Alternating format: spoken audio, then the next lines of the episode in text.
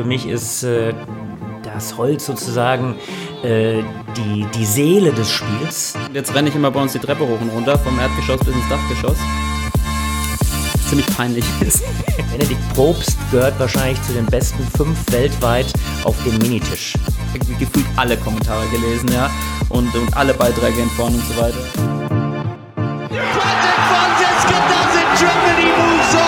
Timo Boll schraubt, arbeitet an seiner eigenen Incredible turnaround from twice runner-up here, Patricia Solia. Das ist unglaublich, das kann ich nicht glauben. Ping, Pong und Brause. Der Tischtennis-Podcast. Mit Richard Brause und Benedikt Probst.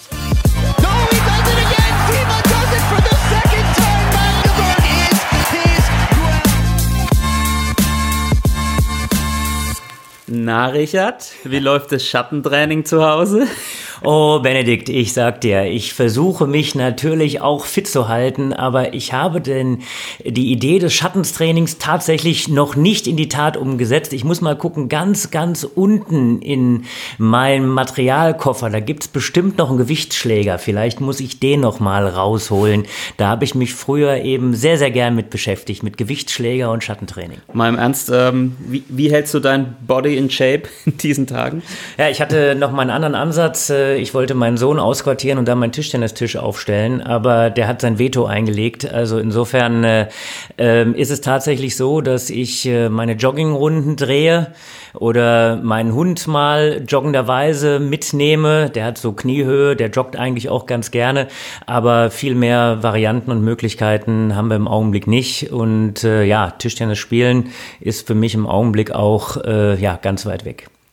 Ich habe mir ja ähm, tatsächlich vor zwei oder drei Monaten einen äh, neuen Heimtrainer, so ein Ergometer, so ein Fahrrad gekauft, ja. Und das hat dann justament mit Beginn dieser ja, Ausgangssperre oder diesen kontaktverbundenen Geist aufgegeben, ja. Und das hatte ich auch gebraucht gekauft. Und ja, ich kann es auf jeden Fall Lirum Larum Löffisch, ich kann es nicht gut reparieren. Das ist natürlich jetzt bitter. Und jetzt renne ich immer bei uns die Treppe hoch und runter, vom Erdgeschoss bis ins Dachgeschoss.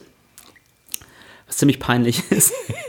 Ja, das könntest du mal, das könntest du mal live einstellen. das fände ich eigentlich äh, ganz f- nett. 25, 25 Mal, da war es fünfer Schritten. Am Anfang geht es immer noch so und am Schluss geht es noch so bup, ja. Ja, das war vor, vor vielen, vielen Jahren hatte ich eigentlich einen ganz, ganz guten Draht äh, zu Karl Preen. Ich weiß nicht, ob äh, viele von unseren Zuhörern die noch kennen. Einer der besten englischen Tischtennisspieler und der äh, hat seinen seinen Standort früher in der Isle of Wight gehabt. Und äh, ähm, wer den Karl so ein bisschen noch vor seinem inneren Auge hat, hat ja einen speziellen Spielstil gehabt.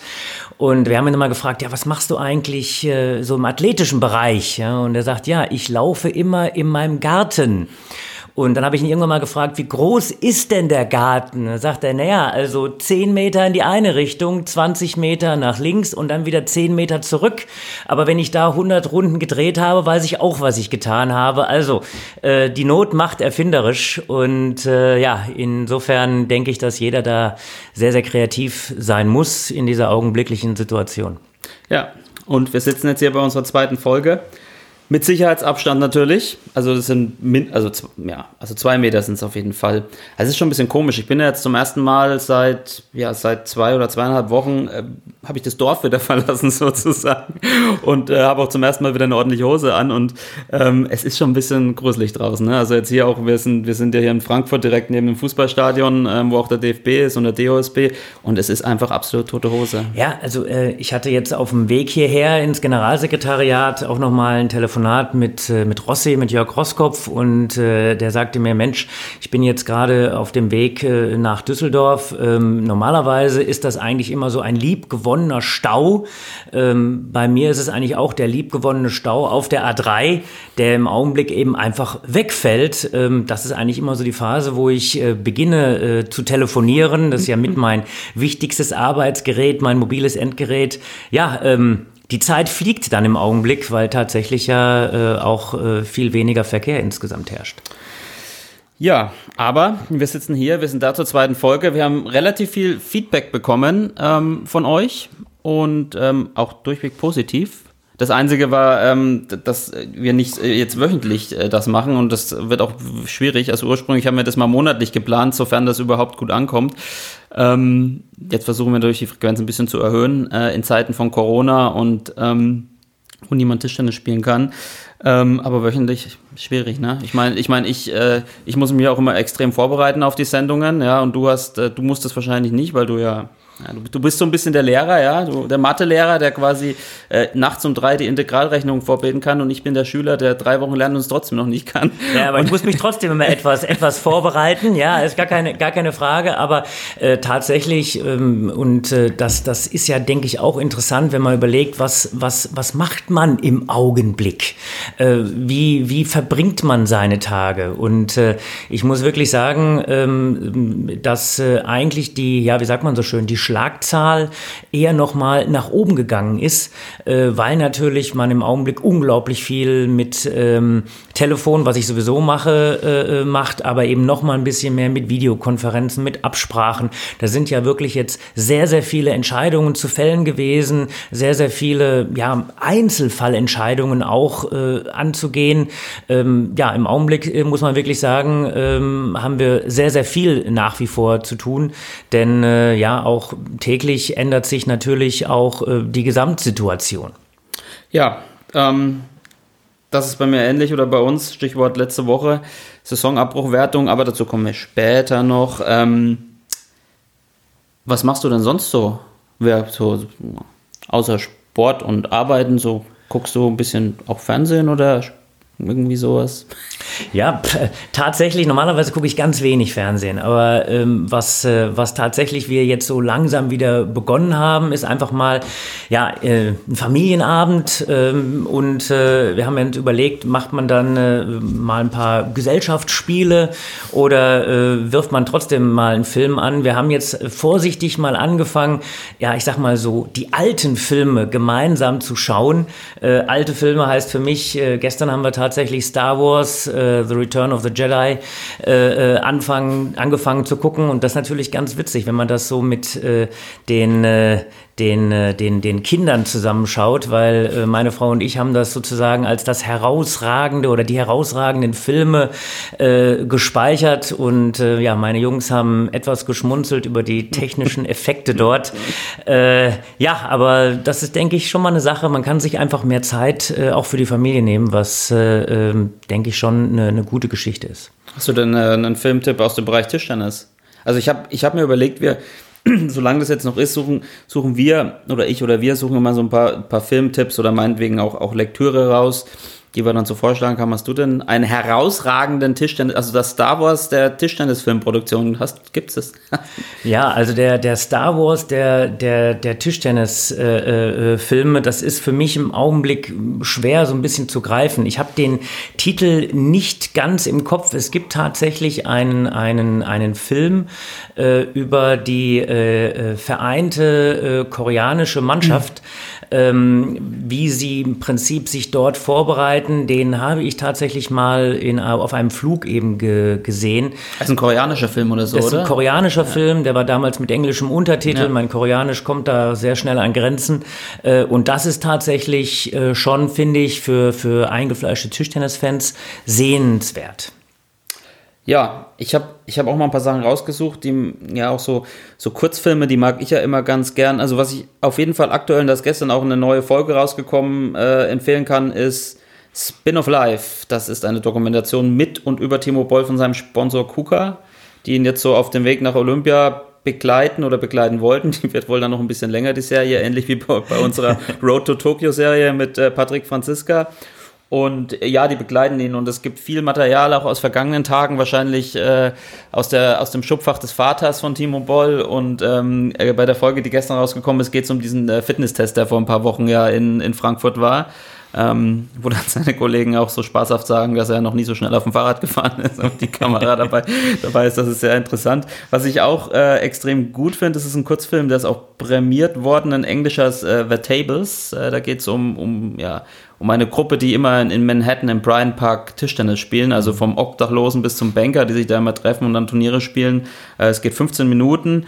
Die Tische wurden gesponsert von Wally Green, der ja ähm, im Übrigen auch bei dem Verein gespielt hat, wo du aktuell spielst. Ich weiß gar nicht, ob der mal mitgespielt hat, aber er stand zumindest mal auf der Meldeliste. Genau, ich weiß gar nicht, ich glaube, der steht sogar immer noch auf der Meldeliste. Ich habe den, äh, als er eine Zeit lang ähm, ja so auf der Tour unterwegs war, äh, habe ich ihn ja auch mal so ein bisschen kennengelernt. Ähm, ein Spieler, der ähm, ja also sehr weit weg von einem internationalen Top-Level eigentlich gewesen ist. Äh, Damals äh, war die Weltrangliste eigentlich noch so strukturiert, dass du äh, drei Niederlagen und zwei Siege hinbekommen hast. Also die drei Niederlagen hatte er relativ schnell, die zwei Siege, da haben ein bisschen mehr Zeit äh, ihm, ihm gebraucht, bevor er eben dann da eine Einstufung bekam. Aber er hat mit einem unglaublichen ähm, Engagement, mit einem unglaublichen Drive das gemacht und ähm, das ist, glaube ich, im Augenblick auch sowieso eine ganz interessante Geschichte. Also Wally Green hat immer geglaubt, auch wenn er ganz weit weg war, dass er gegen jeden eine Siegchance hat, dass er das Unmögliche möglich äh, machen wollte. Und äh, er hat natürlich irgendwo in, in Amerika in dieser Kombination Tischtennis, ähm, er rappt auch so ein bisschen, ja, äh, hat er irgendwo so eine, so eine Nische gefunden. Also ich finde einen ganz, ganz spannenden Charakter. Ja, ja, nach eigenen Aussagen hat er auch mit 13 Jahren sechs Pistolen besessen. Nicht eine, sondern sechs. Der ist in Brooklyn aufgewachsen und wahrscheinlich dann auch in dem entsprechenden Milieu unterwegs gewesen. Und ist dann mit 19 oder 18 nach Deutschland gekommen. Ich, ich, ich kenne seine Story gar nicht so genau. Auf jeden Fall hat quasi Tischtennis sein Leben verändert. Und ähm, der spielt da nicht die Hauptrolle in diesem 15-minütigen Kurzfilm, sondern da gibt es noch ein paar andere Charaktere, die da berichten und sagen, was Tischtennis bedeutet. sehr schön. Und Boys of Fury, kennst du den? Das ist so ein bisschen trashiger Film. Ich habe schon so oft von dem gehört, aber ich habe ihn noch nie angeguckt. Ich, ich möchte nicht vorlesen, um was es da geht. Ich habe mal geguckt bei Filmstarts, das ist so ein Portal, hat er 1,5 von 5 Punkten und er ist mit äh, Christopher Walken. Kennst du den? Christopher Walken. Das ist der, der, der Zorin aus äh, James Bond, im Angesicht des Todes, der Ja, der, Bösewicht. ist, der, der hat auch noch Einen Oscar gewonnen. Ähm, hat einen Oscar gewonnen und ich meine, dass der auch in den, in den 70er Jahren ähm, ähm, so ähm, ich glaube sogar mit, mit Marlon Brando, ähm, mir fällt jetzt wirklich der, der Name des Films nicht ein, äh, Apok Apokalypse Now. Ich glaube, dass, dass da hat er mitgespielt. Also ein herausragender Schauspieler. Ähm, ja, will ich mir selbst dann angucken. Balls of Fury ähm, war bisher noch nicht auf meiner To-Do-List. Ja, das können wir mal als, äh, das können wir uns mal als, als Hausaufgabe aufgeben, ja. Also ich kann dir kurz vorlesen, um was es geht. Ich habe mir Ja, den bitte, Auszug bitte, gemacht, ich ja. brenne darauf. Der, der, der ehemalige Spitzentischtennisspieler Randy Daytona frisst ein Dasein als Schauspieler. Das FBI will sich Daytonas Können zunutze machen, um den sinistren Mr. Feng, das ist Christopher Walken, der Bösewicht, das Handwerk zu legen, der vor einigen Jahren Daytonas Vater aufgrund einer Wettgeschichte getötet hat. Ich sag dir, und ähm, äh, unter der Anleitung des Meisters Wong lernt dann dieser Daytona eben seine Fähigkeiten wieder zu verbessern und äh, versucht dann äh, dem das Handwerk zu legen. Äh, bei einem entscheidenden Turnier und so. Also es ist, ich habe mir den Trailer mal angeguckt, es ist echt abstrus, aber vielleicht ist es ganz, ganz witzig. Und ähm, ich spreche jetzt keine Empfehlung aus. Ich, wir schauen uns das mal an und dann können wir nächste Woche noch Da kommen wir genau, da kommen wir, ob das schon nächste Woche ist, aber wenn wir die den zwei Wochen Takt halten, haben wir beide Richtig, Zeit, uns nächste Folge, anzugucken. ja, nächste Folge, genau. Ähm, gut, lass uns zu den ernsten Dingen des Tischtennis kommen. Also wir haben relativ viel Themen, du hast schon gesagt. Ähm, also wird aber kein Tischtennis passiert, aber es ist extrem viel los. Wir hatten, wie gesagt, letzte Woche den Saisonabbruch und die damit verbundene Wertung, die für viel Kritik gesorgt hatte. Wir haben die Olympiaverschiebung, die ungefähr eine Woche nach unserem ersten Podcast war. Und damit wir nicht nur über diese Corona-relevanten Themen reden, haben wir uns überlegt, noch ein bisschen über Material zu sprechen am Ende, also über Holzbeläge. Ähm, ja, und zwischendrin noch über den Netzreller des Monats. Das bleibt noch eine Überraschung kurz.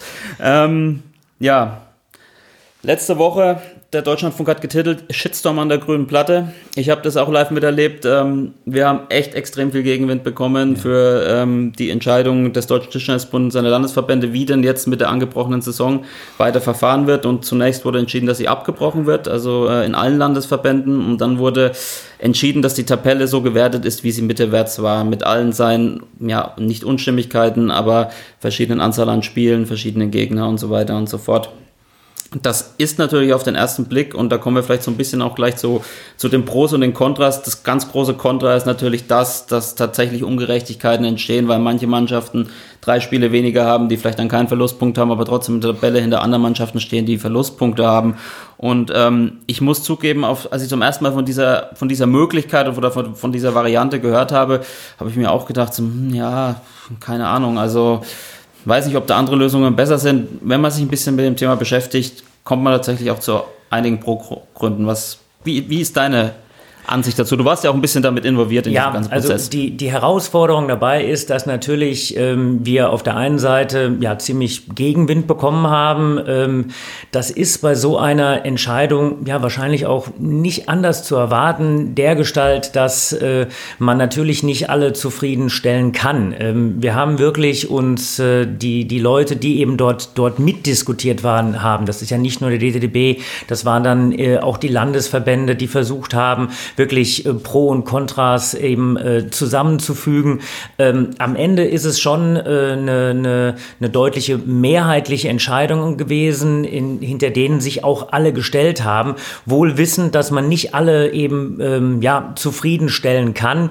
Ähm, es ist in dieser Situation äh, nicht eine Entscheidung, wo man sagt, wir haben jetzt hier alles perfekt gemacht, aber wir haben uns, und das ist das, was mir eigentlich wichtig ist, sehr, sehr viele Gedanken gemacht. Da geht es ja zum Teil auch um juristische Dinge, die man, die man mit reinnehmen muss, ähm, äh, um Möglichkeiten zu sagen, okay, wir haben äh, viele Bereiche gehabt, wo äh, die Rückrunde fast schon zu Ende, zum Teil auch schon komplett zu Ende gespielt wurde.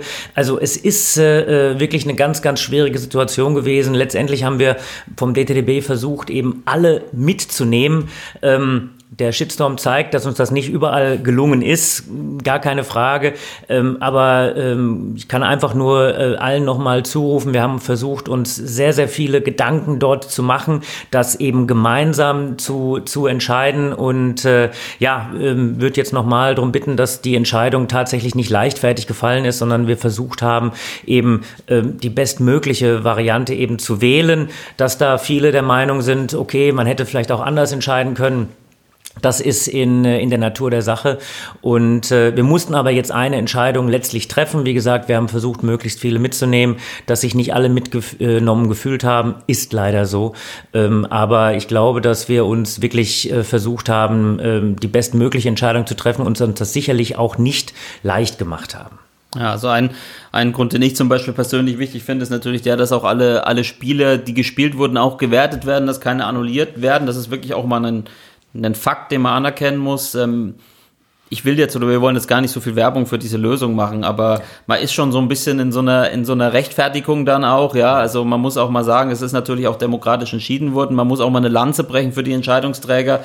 Ähm, wir haben viel Kritik bekommen. Der Großteil war nachvollziehbar, war Verärgerung. Teil davon war natürlich auch ja, ich sage mal, ein persönlicher Angriff gegen die Entscheidungsträger, wie du gerade schon gesagt hast. Ähm, also ich hätte da nicht mit drin sitzen wollen und ähm, alle, die, also nahezu alle, die da, äh, die da mitentscheiden und ähm, sei es in Landesverbänden oder im DTTB oder andere, die da noch dabei waren, die, die lieben natürlich diesen Sport auch, ja, und die machen das nicht aus Böswillen. Aber vielleicht nochmal einen anderen Punkt. Ähm, der, glaube ich, dann auch immer schwer zu vermitteln ist. Warum ist diese Wettspielordnung und auch dieser juristische Aspekt so wichtig äh, in so einer Entscheidung für uns? Weil es gibt andere Sportarten, man kann es immer schwer vergleichen, weil man deren Wettspielordnung, deren Satzungen und Ordnungen nicht ja. kennt. Aber andere haben halt gesagt, okay, wir haben eine extreme Ausnahmesituation, wir machen auch eine Ausnahmeentscheidung. Ähm, warum ist, war, ja. war das so wichtig für ähm, die? Wir haben uns da eben auch juristisch beraten lassen und äh, wir haben eben dann versucht, den Bereich äh, mit reinzunehmen, wo wir persönlich äh, gesagt haben, jawohl, da gibt es die geringsten Ansätze, um am Ende ähm, ja auch gegen Entscheidungen zu klagen.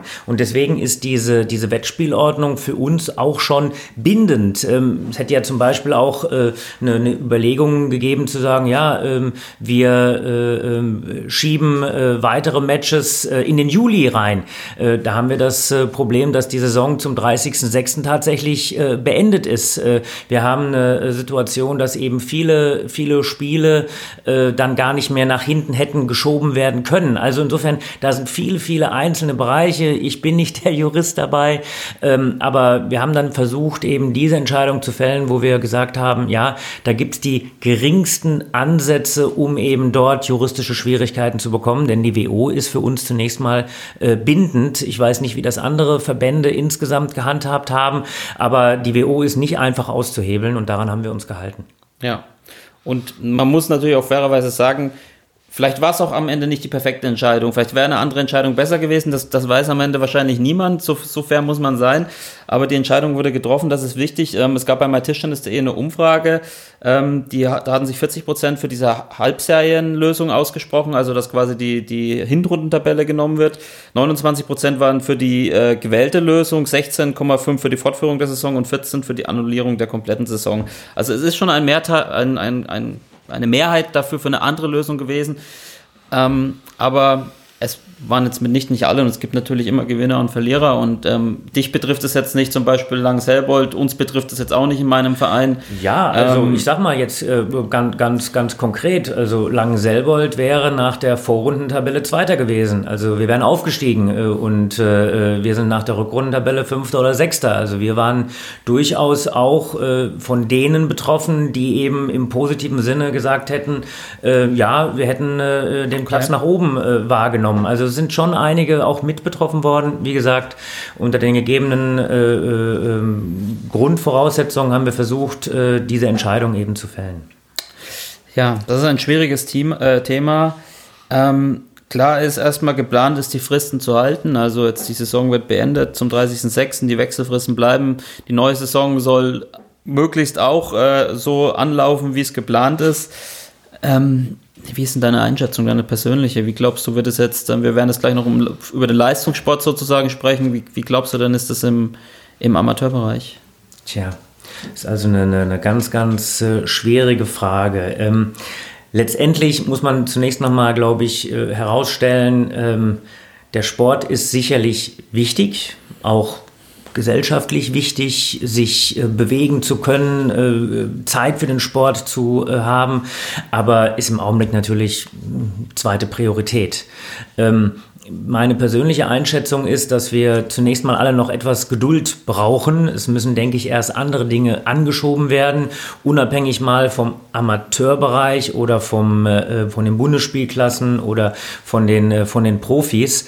Ähm, letztendlich ist es so, dass äh, ich persönlich einschätze, dass wir in einigen Wochen schon eine vorsichtige Öffnung so weit, das ist aber wie gesagt meine persönliche Einschätzung, eine vorsichtige Öffnung so weit vielleicht hinbekommen, dass wir unter Einhaltung der, der Kontaktvoraussetzungen, äh, die ja beim Tischtennis äh, nicht einen direkten Zweikampf vorsehen, schon, äh, schon wenn man die theoretisch eine Halle hat, die ähm, ähm, mit äh, drei, vier Tischen äh, ausgestattet ist und man eben genügend Platz dazwischen hat, äh, dann wäre das vielleicht in einigen Wochen wieder möglich. Aber das muss man alles noch so ein bisschen ab, abwarten. Sport ist, denke ich, sicherlich wichtig. Im Augenblick, ich hatte es am Anfang gesagt, ist es in erster Linie, hey, wir joggen oder äh, ein paar von unseren Kaderspieler haben äh, ihre Keller oder ihre Wohnzimmer äh, ein bisschen umgeräumt, um da einen Tisch äh, reinzustellen. Ich hoffe natürlich schon, dass das äh, in ein paar Wochen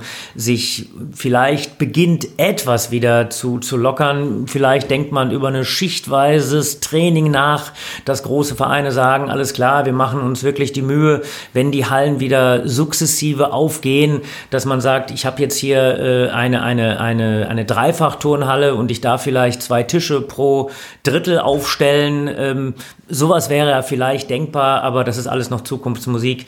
Äh, ich hoffe, dass eben diese vorsichtige Form ähm, in einigen Wochen vielleicht wieder realisiert werden kann. Ja, man muss sagen, gestern war Welttischtennis-Tag und ähm, wir hatten ja auch einen kleinen Aufruf gemacht. Schickt uns eure Videos und wir haben ja noch so viel Rückmeldungen bekommen wie noch nie. Es war wirklich unglaublich, was wir an Videos bekommen haben. Natürlich haben viele das auch schon gemacht gehabt. Ähm, und es zeigt auch, wie kreativ Leute sind, ähm, wie sie sich mit ihrem Sport befassen. Also ähm, das geht dann bis dahin, dass Leute Tic-Tac-Toe spielen auf dem Tischtennistisch und ähm, äh, solche Dinge machen. Und es, es war wirklich beeindruckend. Es hat ein total schönes Bild gegeben, was, was in Deutschland zurzeit los ist und wie sich die Leute eben nicht nicht die Laune am Sport äh, vermiesen lassen. Und Ja, das ist und- wirklich, wirklich toll. Und, es zeigt, wie kreativ einfach auch die Tischtennisspieler sind, was man alles machen kann. Ja, also äh, wir als, äh, ich sag mal jetzt als, als Sportdirektor, äh, denke ich natürlich zunächst mal an den, an den Leistungs- und an den Hochleistungssport. Aber mein Gott, äh, wenn ich mir ähm, jetzt so mal die Rückmeldung der letzten Wochen anschaue, ähm, mich hat ein Tennistrainer an, an, angeschrieben und gesagt, hier, äh, welchen Tischtennistisch kannst du mir empfehlen? Mich haben äh, viele angesprochen, hey, ähm, äh, wo fängt denn die, die Grenze an von einem normalen Tischtennistisch zu den MIDI-Tischen, zu den Minitischen? Ähm, also ich bin mir sicher, dass äh, Tischtennis in den Wohnzimmern vielleicht nicht überall mit den ganz großen Tischen, aber ähm, ich habe mir mal von einer, von einer, ähm, ähm, von meiner, von meiner Kaffeemaschine sozusagen, die haben irgendwie mal so ein, so, ein, so, ein, so eine Idee gehabt, äh, die machen so eine, so, so einen Aufdruck und haben Minitische so rausgegeben. Und äh, ja, den, den hatte ich auch jetzt eine Zeit lang wieder in meinem Wohnzimmer stehen und äh, spiele da von Zeit zu Zeit. Also ist wirklich ein ganz, ganz kleiner Tisch. das ist auch Training nötig. nötig. Eindeutig, auf dem Minitisch habe ich drin. Das müssen wir kurz einschieben, was alle nicht wissen. Benedikt Probst gehört wahrscheinlich zu den besten fünf weltweit auf dem Minitisch. Ich glaub, das ja, ja. sollten wir irgendwann mal videotechnisch nochmal ausarbeiten. Ganz wichtiger Hinweis. Danke, danke. Ähm, wir sollten es äh, wir sollten's dabei belassen, ja. Also ich habe auch tatsächlich gelesen, äh, dass der, der Absatz von Tischtennis-Tischen gestiegen ist. Irgendwo war sogar bei, bei Bild, glaube ich, und die Bild hat ja immer recht, das wissen wir. Bild weiß alles. Die Bild weiß alles. Ähm, genau, und ähm, anscheinend kaufen jetzt Menschen mehr Tischtennistische. Vielleicht gehen die ja dann auch irgendwann mal im Verein. Das wäre ja schon mal was. Ja. Ja, Lerum Larum Löffelstiel, Richard. Ähm, es war letzte Woche, ja, Mittwoch war das, glaube ich. Es ging ziemlich rund. Ähm, die Entscheidung ist jetzt getroffen. Ähm, die Kritik ist nachvollziehbar, um es nochmal zusammenzufassen. Keiner hat sich die Entscheidung leicht gemacht und wir hoffen natürlich, dass es am Ende mit den Relegationsregelungen und so weiter und so fort ähm, vielleicht dann wirklich nur, nur noch sehr wenig Enttäuschte gibt. Ja. Der MTV Goslar 2 ist wahrscheinlich jetzt der bekannteste Verein in Deutschland. Ähm, die Tabelle habe ich ungefähr, ich habe gefühlt alle Kommentare gelesen, ja, und, und alle Beiträge in vorn und so weiter. Ich weiß nicht, ob du das mit Goslar gesehen hattest, die mit 22 zu 0 Punkten eben nur Dritter waren, weil sie fünf Spieler weniger hatten als die ersten beiden, die fünf und sieben Minuspunkte hatten oder so. Ja, das ist natürlich schon. Das, ich sag's ja, diese Entscheidung hat einfach auch ein Imageproblem. Ne? Man, man sieht sofort die Tabelle und denkt sich, wow, ist das unfair. Und man muss sich halt dann auch die Mühe machen, dann nochmal ein bisschen dahinter zu gucken. Aber am Ende, ähm, wie gesagt, ist es auch, ja, auch subjektiv natürlich, ne, wie man mit dieser Fall, Entscheidung ja. umgeht. Ja. Genau. Ich denke, damit können wir es dabei belassen, oder? Ich glaube, machen wir erstmal einen Haken hinter, denn wir werden die, die gegen diese Entscheidung sind, jetzt nicht. Äh, Wollen wir auch gar Richtung- nicht, Das wollen ja, wir also auch gar nee, nicht. also wir wollten es ähm, halt nur, das hatten wir im Vorfeld auch besprochen, nicht aussparen, sondern bewusst nochmal noch mal ansprechen. Und äh, ja, das wird sicherlich äh, äh, noch ein bisschen in der Diskussion bleiben, aber wir müssen die Entscheidung oder wir sollten jetzt die Entscheidung akzeptieren. Das stimmt. Kommen wir zum zweiten Corona-Thema, um es mal so zu sagen, ähm, dem Spitzensport. Und ähm, tatsächlich habe ich jetzt heute Morgen ja noch gelesen, dass es einen neuen Termin für die WM gibt. Ja, Also einen neuen provisorischen, 27. September bis 4. Oktober. Das ist eine Woche nach Der EM. nach der EM in Warschau, nach Genau. der Einzel-EM oder Individual-EM. Ähm, was sagst du dazu? Als Ja, also äh, es, es ist das, was wir im Trainerteam schon im Vorfeld besprochen haben. Irgendwann äh, wird es natürlich eine immense Häufung geben von dem, äh, was man dann ja nachholt. Ähm, eine WM ist äh, absolute Zielveranstaltung für uns. Äh, eine, eine EM ist sicherlich auch äh, sehr, sehr wichtig. Und jetzt haben wir eine Situation, dass wir, wenn ich es richtig im Kopf habe, am 20. Äh, äh, ist die EM in Warschau beendet. Ähm, oder am 19. Ja, irgendwie so um den, um den Dreh, Dreh. ja, ja. Am 27. beginnt äh, die äh, WM in Südkorea. Ähm, normalerweise fliegt man äh, nach Südkorea äh, mit Jetlag und allem, was dazugehört. Vier Tage vorher reist man an. Also da kann sich jeder eigentlich ausrechnen, dass das äh, eine ziemliche Hatz wird. Zumal es eben tatsächlich auch so ist, man könnte jetzt einfach sagen, naja gut, dann machen wir eine Priorisierung ähm, und äh, überlegt, ob man äh, andere Spieler bei der äh, WM einsetzt als bei der EM. Jetzt Ja, muss man ja. wissen, dass viele Dinge möglicherweise eben auch schon äh, ähm, ähm, in Kombination zu sehen sind, dass man tatsächlich bei einer EM sich vielleicht auch äh, für äh, andere Veranstaltungen zukünftig qualifizieren muss. Das muss man alles im, im Einzelnen nochmal genau betrachten. Da ist auch vieles im Fluss. Ähm, aber für uns ist natürlich die, die WM jetzt, ähm, ja, ich habe schon gesagt, eine absolute Zielveranstaltung und äh, müssen halt jetzt schauen, wie wir das bestmöglich hinbekommen. Im Augenblick gehen wir davon aus, dass diese WM dort terminiert und stattfindet, aber müssen natürlich noch auch insgesamt warten, wie sich alles entwickelt. Im Augenblick ist ja alles bis, äh, was die Internationalität angeht, bis zum 30.06. auf Eis gelegt. Ähm, wir müssen halt schauen, wie sich die Gesamtstruktur insgesamt äh, entwickelt. Das ist schon noch eine, noch eine Herausforderung. Wir hatten es ja vorhin mal so angesprochen, zu sagen, Mensch, hier, was, was passiert denn jetzt zunächst mal im Amateurbereich, im Leistungssport, im Hochleistungssport? mit dem täglichen Training. Da bin ich, äh, wie gesagt, ganz optimistisch, dass wir äh, vielleicht in einigen Wochen mh, zumindest mal den Ansatz wieder haben, Training unter bestimmten Voraussetzungen anbieten zu können. Ähm, Wann man natürlich, wenn ich jetzt im Augenblick mal gucke, ich habe das so am Rande mitbekommen, äh, jetzt für alle Deutschen, die irgendwo im Ausland sind, wenn die zurückreisen, ich glaube ab Donnerstag gilt so eine Quarantänebeschränkung, ähm, muss man da jetzt äh, theoretisch auch drüber nachdenken, was passiert mit den ganzen Reisebeschränkungen. Ähm, das sind viele Dinge, die noch mit großen Fragezeichen zu sehen sind. Wichtig ist auf der anderen Seite, und das glaube ich, muss man so rausbekommen, dass man natürlich versucht, ähm, mit dieser Planung, und ich glaube, das ist das, was die ITTF auch machen wollte, ähm, so eine gewisse äh, Planungssicherheit, Normalität in, in, äh, in, die, in die Planungen zumindest reinzubringen, dass man sagt, jawohl, es gibt äh, eine Planung nach Corona, ähm, auch wenn es dann vielleicht ziemlich äh, ähm, hintereinander weg alles geht. Ähm, ich persönlich glaube, dass man das zumindest planen muss. Wie es dann im Einzelfall aussieht, muss man, denke ich, jetzt einfach mal ja, auf Sicht planen, auf Sicht organisieren und dann schauen, äh, ob alle Termine so eingehalten werden können oder nicht.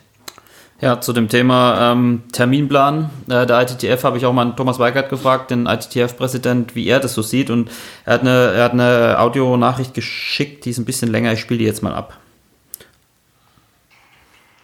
Die Olympischen Spiele finden ja jetzt nun Ende Juli 2021 statt und das ist natürlich äh, eine große Herausforderung für die ITTF. Wir haben die Weltmeisterschaft in Houston Ende Juni, also etwa vier Wochen vorher geplant. Naja, das ist sicher nicht ideal, aber man kann wahrscheinlich damit leben. Viel schwerer ist es, jetzt das Jahr 2020 ich sag mal, irgendwie zu Ende zu bekommen. Wir wären glücklich, wenn wir im vierten Quartal wieder mit Events beginnen würden. Das ist meine Hoffnung und ich bin positiv und äh, ich denke, das wird auch passieren. Aber dann ist noch eine WM offen in Korea. Der World Cup Man ist Mitte Oktober in Düsseldorf. Wichtiges Event. Ich weiß, dass das dem in Deutschland ja, herbeigesehnt wird. Der Kartenvorverkauf läuft gut und wir haben, wir haben sicher ein tolles Event hier. Dann haben wir noch das World Tour Grand Final im Dezember und natürlich einige World Tour Turniere. Wie das alles gehen soll, ehrlich gesagt, das werden wir auch jetzt im Moment noch überhaupt nicht sagen können. Wir müssen mal abwarten, wann wir wieder beginnen. Ja, also vorsichtig Optimismus, äh, Optimi Optimismus, ja. Coronavirus schlägt, schlägt sich auch auf die Sprache aus. Ähm, letztes Quartal, ja, es ist, ähm, ja, das ist schon noch ein bisschen hin irgendwie, aber ähm, äh, ich glaube, es ist eine relativ realistische Einschätzung. Und jetzt mit der WM, ähm, mit der neuen WM-Terminierung passt das ja auch. Ähm, aber eins nach dem anderen. Olympia wurde, ähm, ich glaube, am 24. März dann endgültig verschoben. Der Druck wurde auch einfach zu groß. Es haben teilweise schon Verbände gesagt, sie kommen nicht. Und ähm, Das war Kanada und Australien, Ja, das auch in den Raum gestellt. ja, genau. Und ähm, Es war ein paar Tage nach unserem ersten Podcast, glaube ich, und wir waren ja noch so naiv und haben gehofft und getan, aber es war wahrscheinlich dann, es hat sich dann auch schon irgendwie kristallisiert. Es, die Entwicklungen sind ja auch weitergegangen, hat sich dann kristallisiert, dass das einfach nicht Es ist, ich klappen möchte, kann. möchte mal so meine, meine, mein, mein persönliches Gefühl auch, auch äh, zu, zu nehmen. Ich habe es ja, ich habe es ja, das ist von mir ein, ein oft zitierter Satz. Ich möchte mir so meine Naivität äh, äh, behalten, indem ich eben sage, Mensch, hier, wir kriegen das hin, wir sind positiv, äh, wir haben Möglichkeiten, aber ich muss sagen, ähm, wir sind da natürlich alle, ich will nicht sagen äh, äh, überrollt worden, aber eingeholt worden von der, von der Realität. Und ähm, ähm, wir hatten äh, im, im Vorfeld dieser Entscheidung auch eine, eine, eine große, ich sag mal, ein Streaming mit dem DOSB, mit, äh, äh, mit vielen Sportlern. Ähm, da ist natürlich auch äh, sehr, sehr konträr dis diskutiert worden. Und äh, ähm, auch dort gab es äh, im Vorfeld, bis die richtige Entscheidung des IOC äh, bekannt gegeben wurde, auch sehr, sehr unterschiedliche Richtungen. Ein paar mehr, die sich sehr früh positioniert haben, gesagt haben, für mich kommt das gar nicht in Frage. Ein paar andere, die gesagt haben, ja, äh, wir leben unseren Traum für, für Olympia und wir haben uns jetzt darauf fokussiert, darauf konzentriert. Am Ende müssen wir alle sagen, äh, es ist die absolut richtige Entscheidung gewesen. Man hätte sie vielleicht noch äh, ein bisschen früher treffen können, aber unterm Strich äh, ähm, glaube ich, dass wir ähm, ja diese, diese Tragweite jeden Tag im Augenblick spüren, äh, wie wichtig das ist, äh, da jetzt eben Geduld äh, zu haben, äh, so ein bisschen auf Sicht zu planen und gleichzeitig diese ganz großen Events nach hinten zu schieben, weil das hat erstmal wirklich zweite Priorität. Ja, und das hatte sich ja dann auch, und ich glaube, das ist für dich als Sportdirektor dann auch ein Maß, maßgeblicher Faktor, schon herauskristallisiert, dass Training einfach nicht Ja. wirklich möglich ist und dass in anderen Nationen, gerade in Asien, das halt möglich ist und Ja. man natürlich auch eine extreme Chancenungleichheit dann äh, aber bekommt. ganz interessant, wie sich Dinge, wie sich Dinge en, en, entwickeln, ja. Also ähm, wo äh, wir jetzt im Augenblick äh, Situationen haben, ähm, dass jeder sich, ich sag mal, so ein bisschen ähm, ähm, arrangiert hat und sich über die ähm, Basement Practice, habe ich es mir mal genannt, also das Training in den, in den Kellerräumen ähm, irgendwo organisiert hat, haben wir ein bisschen neidisch nach Korea oder nach Japan ge geschaut. Wir haben jetzt gehört, dass in Japan das Training auch eingestellt äh, worden ist ähm, und äh, zeigt natürlich, dass das, was wir am Anfang so ein bisschen befürchtet hatten, als es noch nicht klar war, wird Olympia abgesagt oder nicht, ähm, ja, ähm, auch das äh, ist so ein dauernder Prozess und äh, all das, du hast das vorhin mal gesagt, in die Glaskugel schauen, ähm, das ist wirklich nicht mehr als Glaskugel schauen. Ich habe also die wenigsten erlebt, die aus der Glaskugel die Zukunft richtig gut vorhersagen können. Ach was. Ähm, wenn, dann soll er sich bitte sofort bei dir melden, Benedikt, den stellen wir ein für die Öffentlichkeitsarbeit. Ähm, aber äh, es ist tatsächlich so, dass, dass das eine Sache ist von einer Tragweite und Größe, die wir im Augenblick, glaube ich, noch gar nicht wirklich äh, absehen können. Vor allem eben, was diese Internationalität angeht. Tischtennis lebt ja davon, dass wir sagen, ähm, die 222 Mitgliedsverbände Bände oder Mitgliedsorganisationen. Äh, Tischtennis ist wirklich weltweit, egal wo, es wird Tischtennis gespielt. Und bevor das eben wieder so entspannt äh, äh, passiert und geschieht, äh, da haben wir noch, denke ich, einiges an, an, an Geduldsstunden aufzubringen. Ja, was auch interessant ist, weil du sagst, es dreht sich alles so schnell.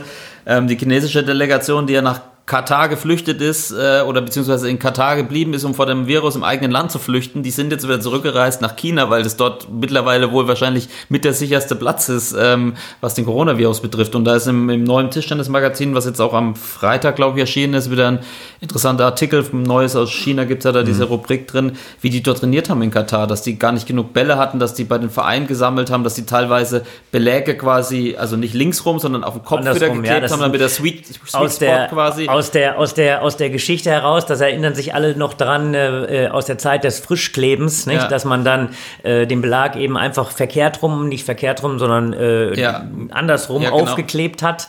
Äh, dadurch hat man den Treffpunkt etwas verlagert und Wie dort bei der Matratze im Bett, wenn man wie man immer trat, genau.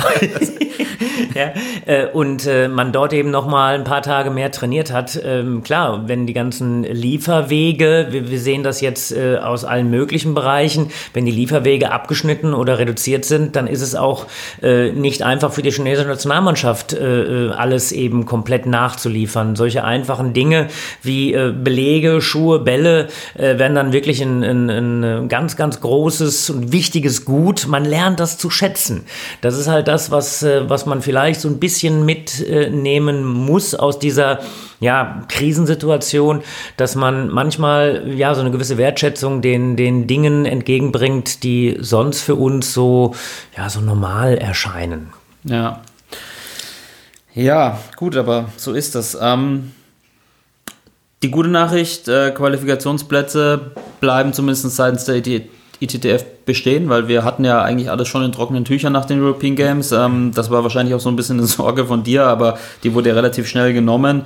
Ähm, was ist denn jetzt für euch als Nationalmannschaft ähm, das Resultat daraus oder die Konsequenzen? Also wie ändert ihr jetzt quasi, ich meine, wir fangen jetzt dann quasi im Sommer noch mal da an, wo wir letzten Sommer schon angefangen haben, was die, was die Olympia-Vorbereitung betrifft. Ähm, ich habe gehört, nach dieser Entscheidung war erstmal ein bisschen die Luft raus auch. Äh, ich glaube, über Han Ying habe ich gelesen, der hat erstmal zwei, zwei Tage den Schläger zu zeitigen, weil einfach dieser Druck wegfällt. Ja. Der muss ja wieder aufgebaut Wie- Genau, wir haben, wir haben jetzt erstmal gesagt, als ersten Schritt, naja, jetzt haben wir erstmal Druck aus dem Kessel.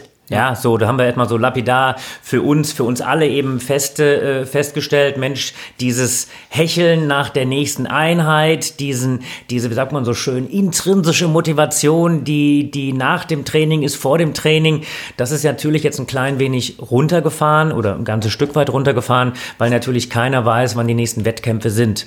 Ähm, das, was äh, wir häufig einfordern, eben die Möglichkeit, in Ruhe Dinge aufzubauen. Ähm, da haben wir vielleicht die Möglichkeit, jetzt das zu nutzen. Ich denke jetzt zum Beispiel, das muss natürlich dann eine 1 zu 1 Situation äh, im, im Training sein, beziehungsweise ähm, sehr, sehr speziell mit den Programmen aufgebaut werden, die die Athletiktrainer dann den Spielern geben, ähm, die, die Absprachen für diejenigen, die eben dann doch einen etwas größeren Keller haben, wo man eben dann ein paar mehr Möglichkeiten hat zum Training. Ähm, das muss eben jetzt sehr, sehr genau gemacht werden, in der Hoffnung, dass vielleicht in ein paar Wochen ähm, ja, man wieder für den Top-Bereich Möglichkeiten hat, in kleinen Gruppen eben was aufzubauen. Da ist man ja im Augenblick immer wieder in der, in der Diskussion. Ähm, äh, dadurch hätten wir dann die Möglichkeit, wirklich viele Wochen am Stück ähm, ja, Technikschulung zu machen, Technikerwerbstraining zu machen, ähm, genau das aufzubauen, wozu wir sonst vielleicht etwas wenig Zeit hätten, weil eben tatsächlich immer wieder ähm, die, die, der nächste Wettkampf vor der Tür steht. Das ist das, was wir jetzt eben versuchen, erstmal etwas Druck aus dem Kessel zu lassen, ähm, den athletischen Bereich so ein bisschen hochzufahren, äh, die Pläne eben mit den Spielern abzusprechen um dann eben zu sagen, wenn wir die Möglichkeit haben, etwas mehr Tischtennis zu spielen, in Ruhe wieder aufzubauen. Ähm, Stichwort Technikerwerbstraining, Stichwort äh, die Aufarbeitung von manchen Schwachpunkten, die man normalerweise eben vielleicht nur äh, eine Woche lang äh, angehen kann. Sollte ich auch mal machen. Ja, das ist vielleicht gerade bei dir muss man die Vorhat Ja, eindeutig verbessern. es- ja, aber, ja. aber genau, genau das könnten jetzt die Punkte sein. Es wird eine Herausforderung sein, weil normalerweise wir eben, ich sag mal, im Sommer eine vierwöchige Vorbereitung haben. Diese vierwöchige Vorbereitung wird häufig dann sogar noch unterbrochen durch äh, Turniere. Äh, wenn wir jetzt einfach mal doch mal in die Glaskugel gucken und sagen, hier, pass auf, äh, wir können vielleicht wieder ab Juli etwas äh, intensiver äh, trainieren, in, in kleinen Gruppen trainieren oder in diversen Konstellationen, dass eben ein echtes Training wieder möglich ist. Dann gilt es eben eindeutig darum zu sagen, jawohl, wir fangen erstmal mit den einfachen Dingen an. Wir fangen mit den Dingen an, die einfach von dem Fleiß gesteuert sind. Gar nicht so sehr Aufschlag, Rückschlag, sondern wir kommen zu den Basics. Wir machen diese, dieses dieses, dieses Technikerwerbstraining, Vorhandlastig, Rückhandlastig, all die Dinge, die wir sonst eben nicht machen können, weil wir eben schon wieder den nächsten Wettkampf haben. All die Dinge könnten wir jetzt machen. Und äh, das ist das, was wir natürlich im Augenblick auch im Trainerteam diskutieren, ähm, wohl wissend, dass wir immer noch in Glaskugeln gucken. die, die Glaskugel. Naja, man versucht das Positive aus dieser Situation mitzunehmen. Auf- auf jeden- Sei es im privaten als auch im beruflichen, querstrich sportlichen Bereich. Ähm, schauen wir mal, wie das so weitergeht die nächsten Ja, Wochen. Es ja. gibt ja auch noch ein paar offene Veranstaltungen. Ich denke da zum Beispiel ans TTBL-Finale, wo noch nicht sicher ist, was passiert. Ähm, also wann wieder Tischtennis gespielt wird ähm, auf, dem, auf der Profi-Ebene, das steht aktuell noch in den Sternen. Vielleicht wissen wir, oder wahrscheinlich wissen wir dann äh, bei unserer nächsten Folge schon mehr. ähm, Netzroller des Podcasts oder des Monats. Ähm, ja, eigentlich wollten wir immer über aktuelle Sachen sprechen. Ja, das geht natürlich jetzt nicht und dann machen wir es mal ein bisschen wie die ITTF. Wir packen ein paar Classics aus. Ähm, das haben die ja gestern am Welttischtennistag auch gemacht und vor ein oder zwei Wochen tatsächlich auch mit der Weltmeisterschaft 2006. Das war eine Team-WM in Bremen. In Bremen. Ähm, das war die erste Weltmeisterschaft nach 89 wieder in Deutschland. Ähm, du warst Herr Nationaltrainer. Timo Boll war 25, äh, Nummer 2 der Welt zu dem Zeitpunkt. Und ähm, ja, Deutschland stand im Halbfinale gegen China. Leider, leider in Anführungsstrichen ein bisschen Lospech gehabt, sonst hätte es vielleicht das in Anführungsstrichen Traumfinale gegeben. Ähm, ist ganz witzig, die Mannschaft von Deutschland war damals Boll, Süß, Steger, Feier, Konrad und Jörg Roskopf. Ähm, und bei China äh, war es Wang, Wan Likin, Malin, Wang Hao und damals noch der junge Mang, äh, Mang, Mang Lao. Ich hab's heute irgendwie nicht. Mang, Mang, wer kennt den nicht? The, the Dragon Mang Lao. Malong, ähm, Malong, ich meine Malong.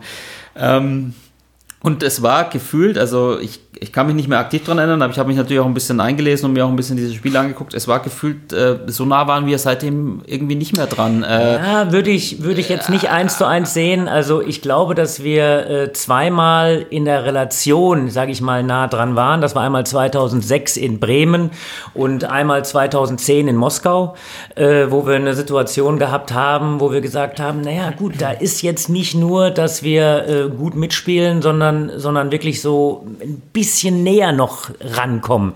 Wir nehmen uns äh, immer wieder, wir haben das immer wieder gesagt, wir, wir, wir glauben daran, zu, zu, äh, dass wir eine Chance haben. Da muss natürlich auch alles äh, letztendlich passen. Und äh, in, in Bremen, ich meine, jeder hat das äh, sicherlich dann im, im, im Hinterkopf. Am Ende hieß es dann 3 zu 1 für für, für die Chinesen. Ähm, da gab es natürlich solche, solche Augenblicke, wenn ich daran jetzt noch so zurück äh, äh, erinnere, mich zurückerinnere, da kriege ich immer noch eine, eine Gänsehaut. Ähm, das Spiel äh, äh, äh, Timo Boll zunächst gegen, gegen Marlin, ähm, da gab es einige, einige Ballwechsel, ähm, ähm, wo auch Timo, der damals noch so ein bisschen anders gespielt hat, wenn man das so richtig sich nochmal vor sein inneres Auge fühlt, als heute. Heute, wo er ja wirklich ganz, ganz nah am Tisch äh, äh, spielt und versucht immer mit der, mit der Kraft, mit dem Druck des Gegners zu spielen, also so ein bisschen reaktiv.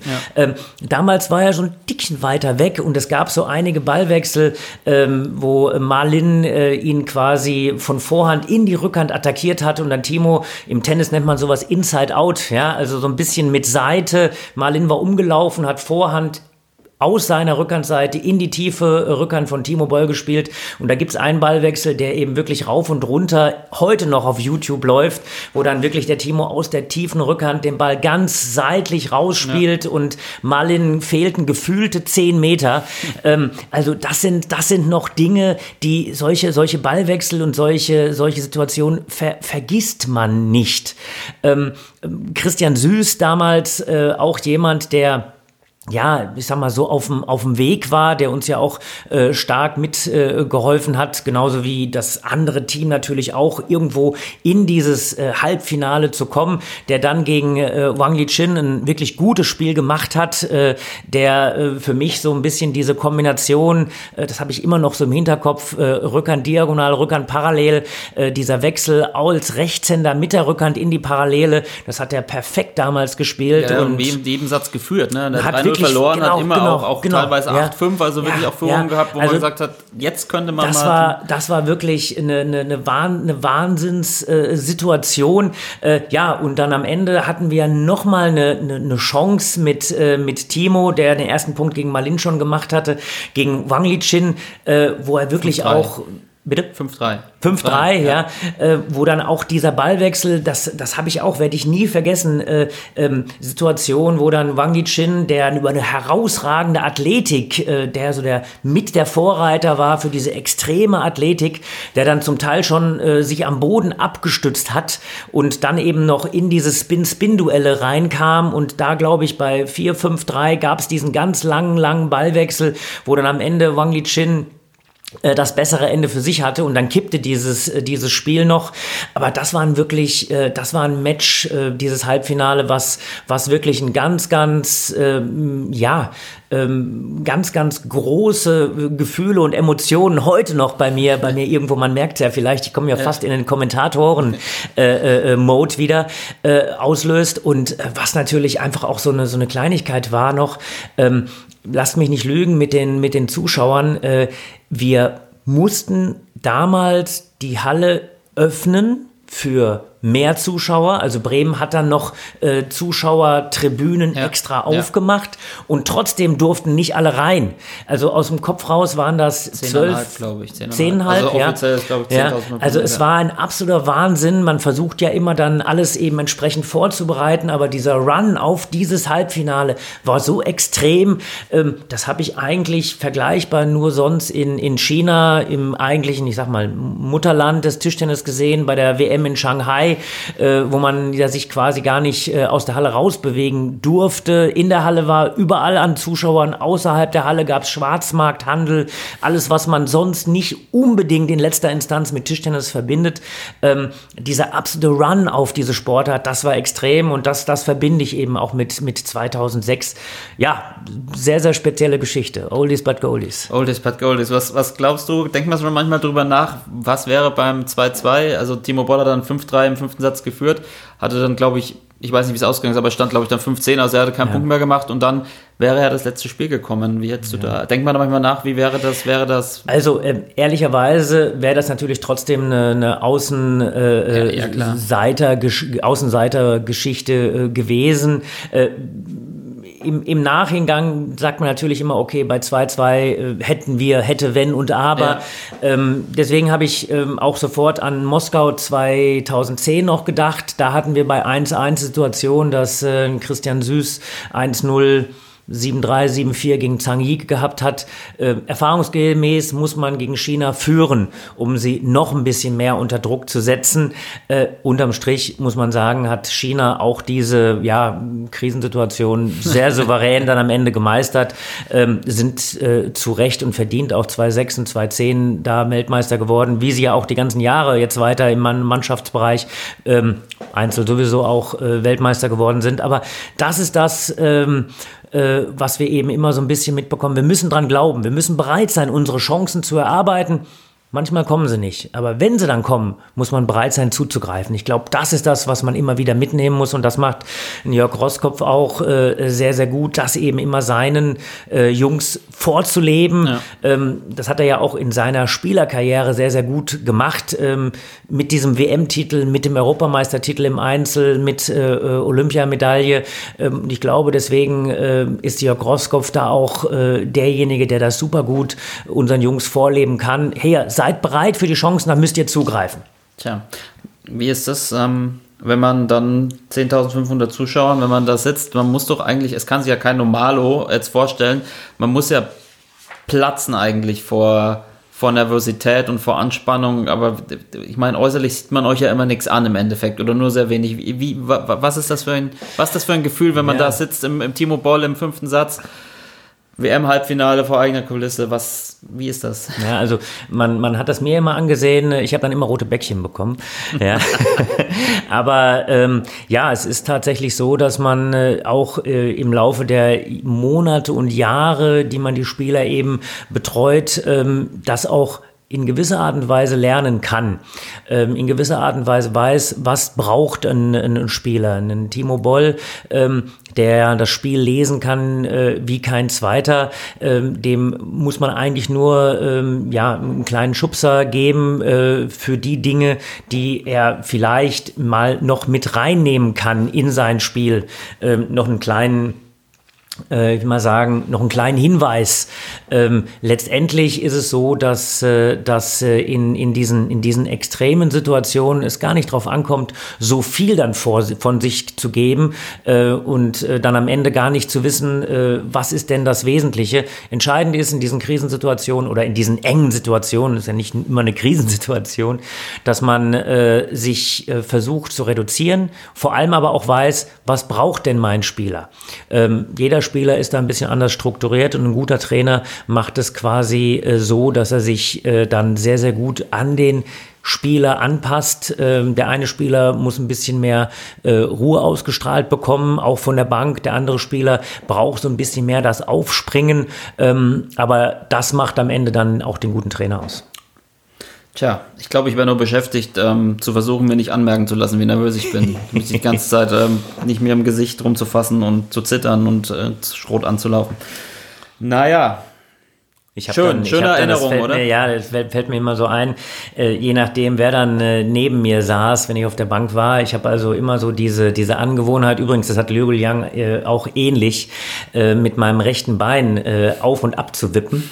und je nachdem, wer dann neben mir saß, das war dann manchmal Rossi oder, oder Solli oder Bastian Steger, der hat dann immer ähm, seine Hand auf mein wippendes Bein gelegt und dann war es dann mal für ein paar Sekunden ruhig. Ähm, ja, also das ist so dieses, äh, äh, dieses nervöse Zucken, was dann, dann am Bein eben aber in erster Linie dargestellt hat. sehr gut. Ein, ein romantischer Moment auf der deutschen Auswechselbank. ja. Ja, dann lass uns mal zu unserem letzten Thema kommen. Wir haben ja schon die 50 Minuten überschritten. Ähm, wir wollten ein bisschen über Material reden, ja. Ähm, ich glaube, wir brauchen nicht bei Adam und Eva anzufangen. Jeder weiß, was eine Noppe ist, ähm, was ein Holz ist und ähm, es soll einfach so ein bisschen drum gehen, ähm, auf was kommt es an, ähm, was ist vielleicht das richtige Material für den richtigen Spielertyp ähm, und so weiter und so fort. Einfache Frage, Richard, was ist wichtiger, der Belag oder das Holz? Also äh, für mich eindeutig äh, das Holz. Für mich ist äh, das Holz sozusagen äh, die, die Seele des Spiels. Ähm, das ist eine, eine, eine ganz, ganz äh, wichtige Sache. Ähm, allein daher schon, dass man das Holz eben deutlich weniger wechselt. Äh, Wir haben das von früher, wir sprechen ja auch zwischendurch mal von früher, wo es wirklich diese ganz alten Hölzer gab. Das gibt's heute in dieser Form so nicht mehr. Aber trotzdem äh, wechseln eben die, äh, auch die Topspieler die Hölzer eben ja äh, einige Jahre nicht. Hängt jetzt damit zusammen, dass äh, früher eben in erster Linie es ja von Vollhölzern äh, äh, die Rede äh, gewesen ist. Dann kamen eben Kunstmaterialien mit dazu und heute spielen also ein Großteil der Spieler ähm, diese Kombination mit ähm, Carbonmischungen, äh, die dann eben äh, ähm, ja äh, äh, genutzt werden und trotzdem bleibt es, dass die verschiedenen Holzvarianten tatsächlich aus meiner Sicht die Seele des Spiels darstellen. Wir haben auch mal, also bei, bei Instagram gefragt, äh, auf was es unseren äh, Usern oder was, auf was es den Tischtennisspielern da draußen, sage ich mal, ankommt. Und ähm, ja, waren viele verschiedene Antworten von, äh, also ich lese, ich lese es jetzt mal vor, vielleicht können wir das ein bisschen einzeln, einzeln nicht jedes, aber ein bisschen besprechen.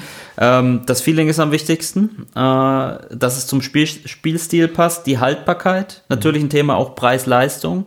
Der Klang war früher noch ein größeres Thema.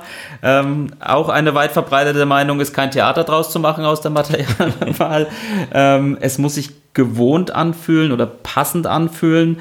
Äh, der Griff muss passen und auch ein wichtiger Punkt, glaube ich, ähm, es muss ausgiebig getestet werden. Und ich habe, um äh, nochmal einen unserer Nationalspieler zu nehmen, meinen Patrick Franziska gefragt, ähm, äh, wie er das sieht, was für ihn wichtig ist. generell eigentlich lieber ein bisschen härtere Belege. Ähm, ja, weil ich da einfach noch ein bisschen mehr Power, Power habe und generieren kann als, als mit ziemlich weichen Belegen. Ähm, genau, und auch ja für mich einfach eine, eine bessere Rückmeldung bekomme. Äh, ich spiele aktuell äh, nicht ganz so schnelles Holz. Ähm, ja, weil ich einfach da dann das Gefühl habe, ähm, dass ich gerade in dem Aufschlag-Rückschlag-Bereich ein bisschen mehr Kontrolle habe und im passiven Spiel mehr Kontrolle habe, ähm, da ich einfach schon ja von Grund auf ziemlich viel Power habe, ja auch groß bin ähm, und ich da nicht so Probleme habe, jetzt richtig fest oder hart zu spielen. Also er mischt es so ein bisschen. Ne? Also er sagt, er spielt härtere Beläge, aber ein langsameres Holz. Ähm, aber eins nach dem anderen. Du hast gerade schon von den Hölzern gesprochen. Für mich gefühlt sind Beläge wichtiger. Also ich bin auch keiner, der ein Theater draus macht, Ja. um mal den einen äh, äh, zu zitieren. Aber ähm, bei Hölzer ist ja auch nur die Vielfalt gefühlt nicht so groß. Also Hölzer ist wenig reglementiert zwar, aber trotzdem, es gibt natürlich viele Unterschiede, wie viele Schichten hat es, was für Schichten. Ähm, Im Endeffekt kannst du auch mit einer Schneeschaufel spielen, laut Reglement, so, sofern da auf einer Seite ein kompletter Belag drauf klebt, ja, also das geht, aber ähm, Solange 85% Holz in der Schnee Genau, aber wa- was, was gibt es bei den Hölzern konkret für Unterschiede, worauf vielleicht auch der, der Amateurspieler achten um, muss? um, um das nochmal so zu versuchen darzustellen. Also das Holz selbst, ich habe es mal als die Seele des Spiels tituliert. Das Holz selbst gibt schon sehr, sehr deutlich aus meiner Sicht noch etwas mehr als der Belag so eine Richtung vor. Ähm, wir haben es von Patrick jetzt gehört, der davon gesprochen hat, naja, meine Hand selbst ist sehr, sehr schnell, ich kann sehr, sehr gut beschleunigen, also gar nicht unbedingt so ein schnelles Holz nötig. Ähm, der Belag, der dann in Kombination ist, muss natürlich passen. Wir können jetzt äh, Spieler nehmen, die, ähm, ich sag mal, sehr, sehr tischnah sind, die Bälle sehr, sehr früh nehmen und ähm, dann am Ende sagen, ich will noch mehr beschleunigen. Dann bedeutet es, ich suche mir natürlich das schnellstmögliche Holz raus mit dem schnellstmöglichen äh, Belag. Ähm, wenn ich jetzt Holz und Belag vergleiche, äh, bin ich immer so ein bisschen der Auffassung, Holz Seele des äh, Spiels und der Belag, der ist so dieses Feintuning, so ein bisschen noch eine Richtung vorgeben.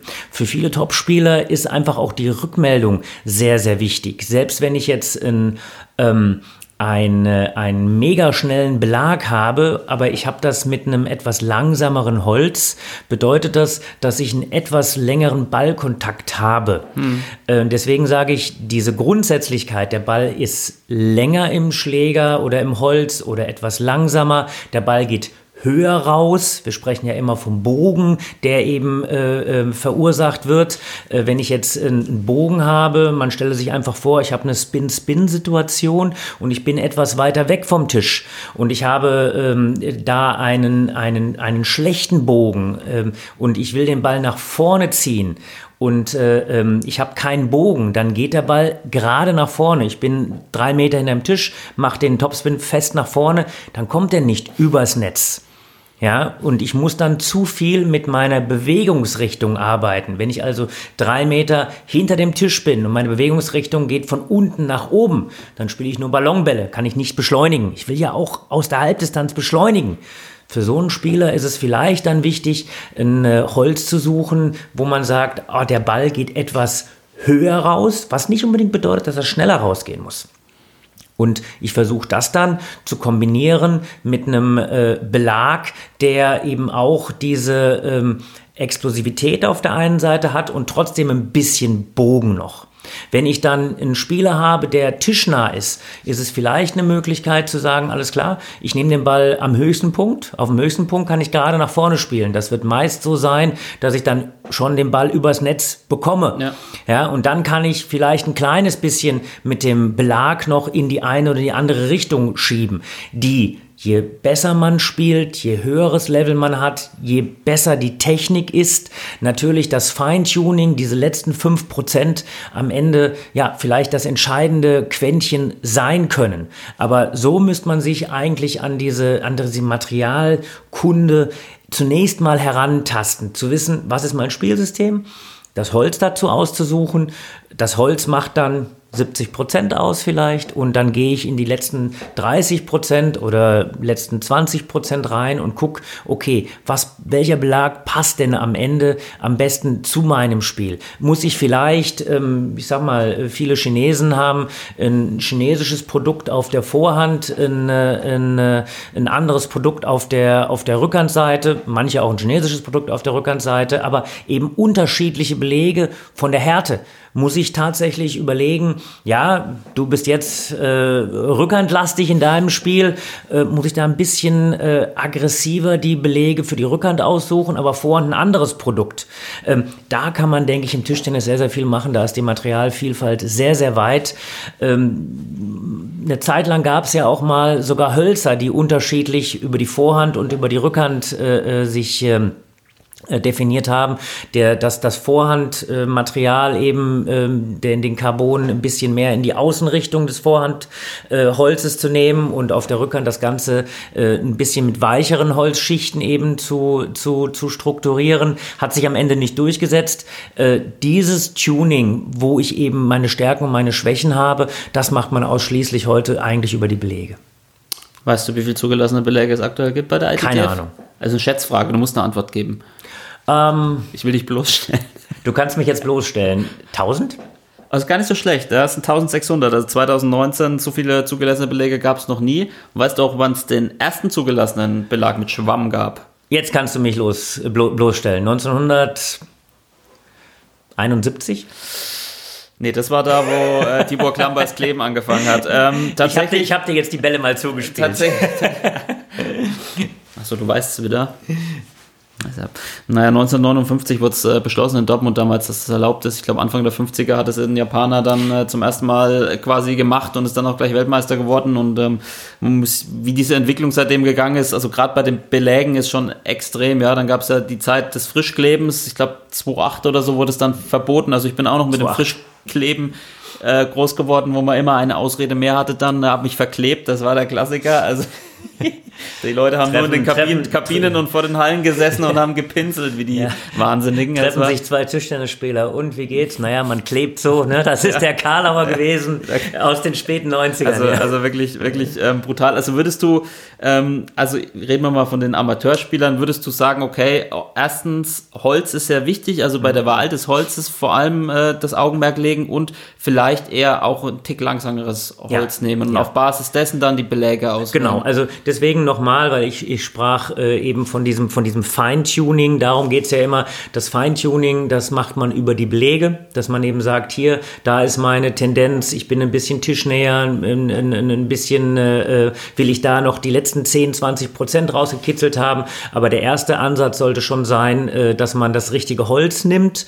Äh, und vom Ansatz her, was die, ich glaube, die etwas äh, niederklassigen Spielern sich schon von den äh, Top-Spielern anschauen können, ist, ähm, es gibt äh, wirklich sehr, sehr langsame, sehr, sehr schnelle Hölzer. Äh, achtet darauf, was ist für euch wichtig, diese Ballkontakt, etwas, diesen Ballkontakt etwas länger im Holz zu spüren. Ähm, und äh, das wäre eigentlich so der, der, der erste Schritt. Also durchaus äh, etwas äh, langsamere Hölzer sind ähm, sehr, sehr häufig bei den, bei den Topspielern. Wobei langsam spreche ich trotzdem meist ein, ein, eine, eine Kunstfaserschicht dabei. Also das sind schon auch schnelle Hölzer. Man hat ja diese ähm, Off-Plus, Off-Minus, Allround. Also die meisten spielen eigentlich schon offensive Hölzer. Ja.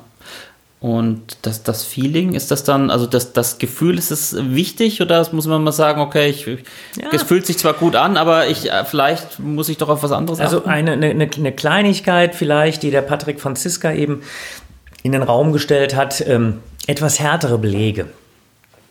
Für die Leute, die noch aus der Frischklebezeit kommen.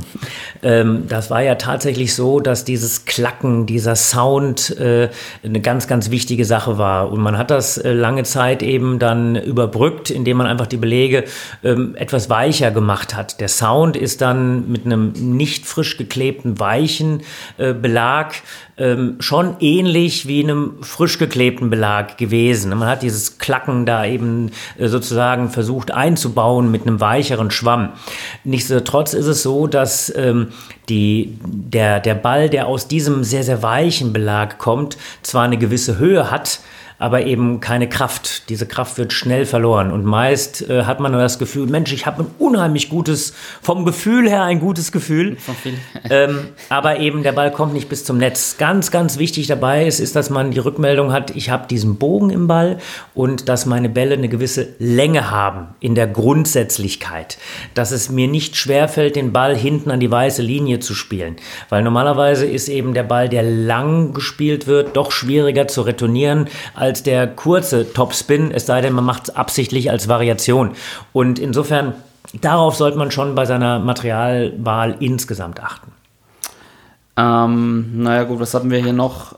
Ja, Preis-Leistung, Haltbarkeit, das ist natürlich sehr unterschiedlich bei Belägen. Ich glaube, da kann man jetzt keine allgemein äh, gültige äh, Aussage treffen. Das kommt nicht nur jetzt auf den Preis drauf an, wie lang der haltbar ist, sondern auch auf die Beschaffenheit, auf die Art des Belages. Genau, genau. Ähm, ja, Griff, Passform, das ist wirklich, also testen ist, also ich habe es auch, ich, vielleicht ist das ein Fehler, ich meine, es gibt ja nach wie vor auch Shops, die das anbieten und so, oder man nimmt mal den Schläger von einem Mannschaftskollegen in die Hand, aber das Testen, das habe ich auch viel zu wenig gemacht, also das ist aber wahrscheinlich schon auch wichtig, oder? Also was man in dem Zusammenhang, das Testen, jawohl, man muss sich ein bisschen, ein bisschen öffnen. Also jetzt mal für mich als Beispiel, äh, ich habe ähm, ähm, ein Schlägerholz bis 2008 gespielt, ähm, war ich ja schon lange äh, äh, Trainer ähm, und, und habe dieses Holz quasi von 1900 ähm, 88 bis 2008 eigentlich 20 Jahre gespielt. Da gab es früher immer äh, noch so äh, Geheimadressen, die die Hölzer eben geflickt haben. Und äh, da hat man dann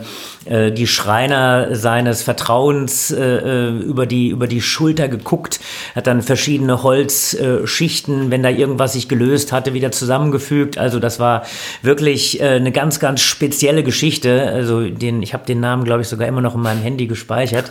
Für den Notfall. Für den, für den Notfall. Ich habe dann 2008 tatsächlich einmal das, äh, das Holz gewechselt.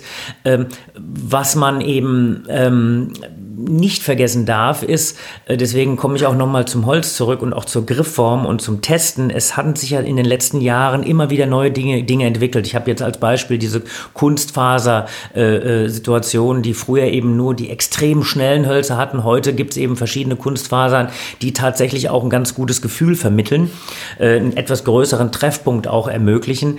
Ähm, was aber ganz wichtig ist, ist die richtige Griffform, dass man eben diese Rezeptoren der Hand mitnimmt. Dieses Gefühl, das wird ja von der Hand vermittelt. Ja, Belag, Holz, Hand und dann geht es in die anderen Extremitäten und hoffentlich relativ schnell auch äh, ins beim Tischtennis so wichtige Gehirn, dass man nicht nur aus dem Bauch spielt, sondern eben auch mit dem Kopf. Ähm, also diese Rückmeldung ist extrem wichtig. Das Holz muss sich auch gut in der Hand anfühlen. Ähm, ich persönlich spiele ein konkaves Holz, ähm, ein, ein, ein, ein Timo Boll, ein Dimitri Ovtcharov, einen geraden, geraden Griff. Ähm, das muss jeder für sich selbst wirklich ausprobieren. Ja.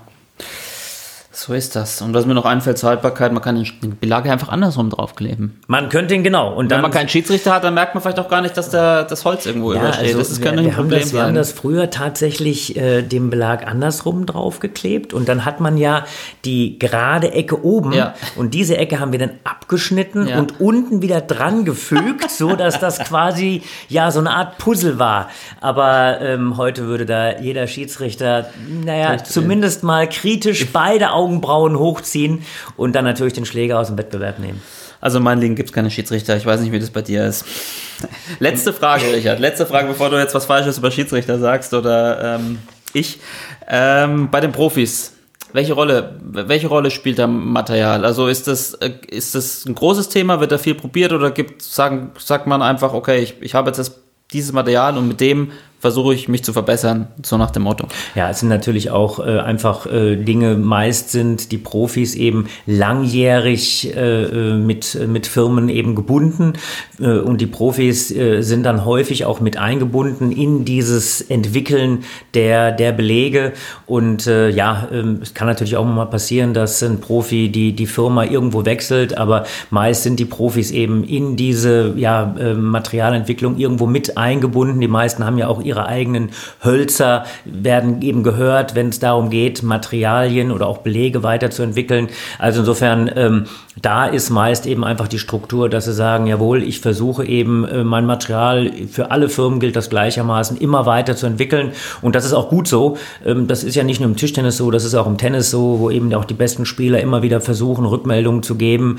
äh, wo kann man noch ansetzen, um vielleicht das letzte bisschen nochmal rauszuholen. So ist das. Vielleicht sollte ich auch mal wieder mein, meine Materialwahl überdenken. Das wäre jetzt der richtige gab's- Zeitpunkt. Ich, kann's noch nicht, ich kann es noch nicht probieren. Da ne? gab, da gab's früher gab's doch die Schlägerkoffer, die ja, die dann gab es eben ja. geschickt worden Jeder. TT-Shop, der was auf sich hielt, hatte so einen Schlägerkoffer. So sieht's aus, ja. Also das sollte man jetzt im, im Sinne der Situation, dass man alles äh, im Augenblick per Online bekommt, vielleicht wieder, äh, äh, wieder rauskramen. Das stimmt. Ja. Puh. Wir haben ganz schön viele Themen abgearbeitet heute, lieber Richard, in unserer zweiten Folge. Ja, vielleicht äh, ähm, ähm, haben wir da ja wirklich so viel Material, ähm, dass da das eine oder andere nochmal in einer der nächsten Folgen angesprochen wird. Ja. Vielleicht haben wir das eine oder andere angestoßen. Also insofern äh, ähm, gerne, äh, Benedikt, du sammelst das ja wie Ich sammel das. kein anderer. Ich sammle ja? das. Ich sammle auch äh, die, die Meinungen und Anregungen der Hörer. Ihr wisst ja, podcast.tischtennis.de ähm, oder über die sozialen Medien einfach mal anschreiben. Da sammle ich das, ja, die Ideen. Und ich sammle auch Gäste. Ist zurzeit natürlich ein bisschen schwierig äh, in Zeiten von Corona. Ähm, aber ich habe mit dem Patrick Franziska schon ausgemacht, dass wir den nächsten, der nächsten Folge mal ein bisschen mehr ins Boot holen. Also man muss mal gucken, wie wir das technisch hinkriegen. Mit einer Dreierreihe wird das wahrscheinlich nichts, aber ähm, dass man ihn irgendwie zuschalten kann. Also es wäre ganz lustig. Der hat ja auch immer eine lustige Geschichte zu erzählen meistens. Ne? Also insofern, ja, bedanke ich mich fürs Zuhören unserer zweiten Folge. Ich hoffe, es hat gefallen, lieber Richard. Wir harren der Dinge, wie du sagst. Wir harren der Dinge, die da kommen und ich, ich freue mich, ich freue mich auf die nächste Folge. Das Wichtigste, das haben wir in der ersten Folge schon gesagt, ist, bleibt gesund und bleibt dem Sport treu in diesem Sinne. Bis zum nächsten Mal. Bis zum nächsten Mal. Bleibt gesund.